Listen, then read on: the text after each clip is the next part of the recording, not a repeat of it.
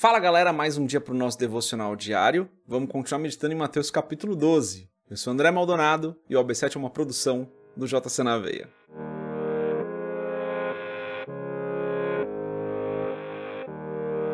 Mateus capítulo 12, dos versos 38 a 42, está escrito assim.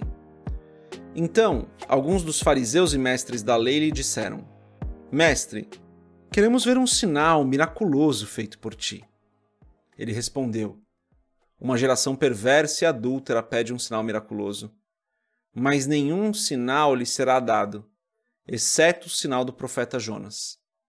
Pois assim como Jonas esteve três dias e três noites no ventre de um grande peixe, assim o filho do homem ficará três dias e três noites no coração da terra. Os homens de Nínive se levantarão no juízo com esta geração e a condenarão, pois eles se arrependeram com a pregação de Jonas. E agora está aqui o que é maior do que Jonas. A rainha do sul se levantará no juízo com essa geração e a condenará, pois ela veio dos confins da terra para ouvir a sabedoria de Salomão. E agora está aqui o que é maior do que Salomão. Só até aqui só até o verso 42. Vamos fechar os nossos olhos, curvar nossa cabeça e fazer uma oração. Pai, tu és bom, justo, santo, fiel. Tu és verdadeiro, longânimo. Tu és o nosso Deus maravilhoso. Tu és santo. Tu és aquele que é digno de toda a honra, de toda a glória, de todo louvor. Tu és santo. Tu és o Deus eterno, maravilhoso. Tu és santo, Senhor.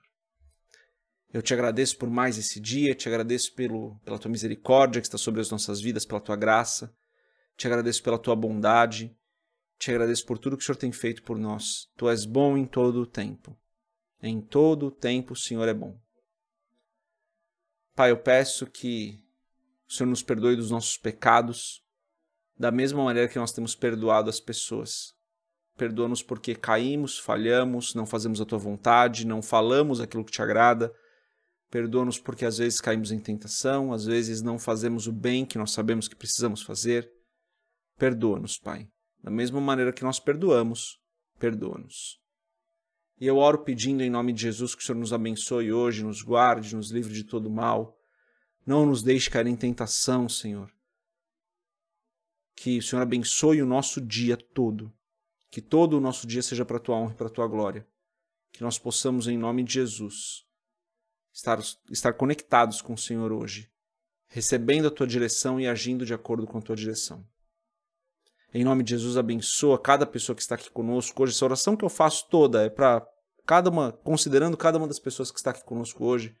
Abençoa também cada família representada, Senhor, levando a tua graça, levando o teu amor, levando o teu perdão. Principalmente, Senhor, alcança aqueles familiares que ainda não se converteram, Senhor, que ainda não te conhecem. Alcança essas pessoas, pessoas que talvez se desviaram dos teus caminhos. Alcança essas pessoas. Teu Espírito Santo tem um encontro poderoso, Pai, com essas pessoas. E elas sejam alcançadas para a tua honra e para a tua glória, Pai. É o que eu peço em nome de Jesus. Amém. Antes da gente continuar no nosso devocional, se você não é inscrito no canal, se inscreve, compartilha o AB7 com outras pessoas, segue a gente nas nossas redes sociais. Não esquece que aqui na descrição tem um monte de links interessantes. E se você quiser comprar o livro Muito Além de um Pai, www.jcnaveia.com.br tem um banner lá para você comprar o livro. Lemos aqui dos versos 38 e 42. Ainda dentro do contexto, né? Gente, se você está acompanhando a B7, assim como eu tenho uma angústia de ler esse verso 38, você também deve ficar angustiado, porque está escrito assim no verso 38, né? Então alguns dos fariseus e mestres da lei lhe disseram: Mestre, queremos ver um sinal miraculoso feito por ti. Jesus já tinha feito vários milagres. Os fariseus tinham acabado de falar que Jesus estava sob o poder do demônio. E daí eles viram para ele e assim: Mestre.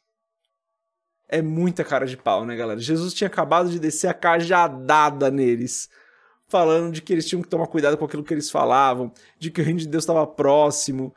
E daí eles vêm e falam: Mestre. No limite da hipocrisia, eles chamam Jesus de mestre, não reconhecendo Jesus como Cristo, fica aqui um ponto de reflexão. mas dizendo: Mestre, queremos ver um sinal miraculoso feito por ti. Como se ele não tivesse feito nenhum ainda. Realmente, eles estavam só afirmando é, que eles não aceitavam realmente que o reino de Deus estava ali. E daí Jesus então é muito intenso nas suas palavras, né? Jesus diz: Uma geração perversa pede um sinal, mas nenhum vai, sinal vai ser dado, exceto do profeta Jonas. E daí ele explica o sinal do profeta Jonas, né? Jonas é aquele que profeta que esteve na boa é, foi engolido pelo grande peixe, ficou três dias e três noites, porque ele precisava ir para Nínive e tentou não ir, né? E lá em Nínive ele prega e as pessoas se convertem. Fala, esse é o sinal que vai ser dado. Ele fala, eu vou ficar três dias e três noites no coração da terra, ou seja, vou morrer por três dias, três noites, vou ressuscitar. É isso que ele está falando. E mesmo com ele declarando isso, mesmo ele declarando isso, os fariseus não acreditam quando tudo acontece. E daí Jesus declara o juízo. Ele diz no verso 41: Os homens de Nínive, que eram grandes pecadores, se levantarão no juízo com essa geração e a condenarão, porque eles se arrependeram com a pregação de Jonas. E eu sou maior do que Jonas. Não eu, né, galera? Pelo amor de Deus, eu não sou. Mas Jesus falando, tá? E eu, Jesus, sou maior do que Jonas. E daí Jesus faz a mesma comparação com a rainha do sul. Isso que ela vai falar com Salomão, né? Isso está no Velho Testamento. É, a rainha do sul vai se levantar e vai condenar vocês. Os homens de Nínive vão se levantar no dia do juízo e vão condenar vocês. Jesus falando, porque eu sou maior do que Jonas, eu sou maior do que Salomão. E vocês não estão crendo. Eles, eles creram. Eles creram. Pecadores creram. Vocês não estão crendo. Então Jesus ele é muito duro aqui nas suas palavras, né? Aqui, pessoal, é, é importante a gente entender o contexto, é importante a gente entender o que Jesus está falando. E entender que nem todas as passagens da Bíblia a gente vai ter uma grande aplicação prática para a gente. Tá? O contexto aqui é esse: Jesus estava repreendendo novamente os fariseus, estavam pedindo um sinal para ele, pedindo um milagre para ele. Não fazia sentido nenhum. É... A única coisa que eu tiro daqui é que às vezes a gente vai encontrar com algumas pessoas que já viram Deus fazer de tudo, que já sabem, já sabem, no fundo, no fundo, no fundo, já sabem que Deus é o Senhor, que Ele é o único Deus verdadeiro, mas que ficam argumentando, mas e se? E veja bem, e eu não vi ainda o suficiente. É uma galera, pessoal, que a gente tem que orar muito por elas. Porque não são argumentos humanos que vão convencê-las. Aliás, quase nunca são, né? Não são argumentos porque quem convence é o Espírito. Não estou tirando o poder do Espírito, tá, gente? É que algumas pessoas, o Espírito Santo vai agir através dos argumentos humanos. Pelo amor de Deus, não vai julgar o que eu estou falando, tirando do contexto aqui, tá? É, algumas pessoas, através dos argumentos humanos, o Espírito Santo vai agir e aquela pessoa vai ser alcançada. Mas tem algumas pessoas que não vão ser os argumentos humanos. O Espírito Santo vai ter que alcançar de uma outra forma. Veja o caso dos fariseus aqui, né? Jesus já tinha feito tudo, Jesus já tinha pregado, já tinha repreendido, já tinha ensinado, já tinha amado. Nada resolveu para essas pessoas. A gente vai encontrar com algumas pessoas como essas, que não importa o que a gente faça, nada vai resolver. O que, que a gente tem que fazer nesses casos? Orar, como a gente tem orado aqui todos os dias. Tem que orar para que essas pessoas se convertam. Porque não são os nossos argumentos, não são as nossas atitudes, não é o nosso amor, não é o nosso cuidado. Tem algumas pessoas que por mais que Deus faça, elas não, elas vão estar com o coração endurecido. O coração não vai estar pronto para receber a verdade de Deus. No fundo, no fundo até sabe, mas está com o coração endurecido. Daí o nosso papel com essas pessoas, é claro, é continuar amando, continuar dando um bom testemunho, continuar fazendo tudo que a gente puder. Mas sabendo que a gente precisa dobrar o nosso joelhinho, orar por essas pessoas para que esse coração seja quebrantado esse coração de pedra se torna um coração de carne porque precisa quebrantar o coração, o coração tá duro feito pedra. Algumas pessoas vão ser assim, é o caso desses fariseus aqui. Mestre, queremos ver um sinal miraculoso. Olha, gente, é difícil ler esse texto aqui, entendendo o contexto e não ficar com uma angústia. É isso. Então, algumas pessoas vão estar com o coração muito endurecido. A gente tem que continuar amando, tem que continuar cuidando, tem que orar. De novo, né?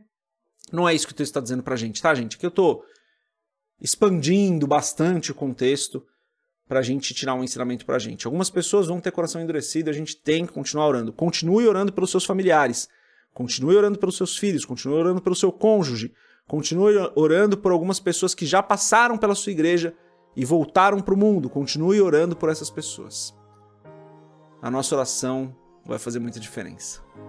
Deus abençoe a sua vida. A gente se vê amanhã se Deus quiser. Paz.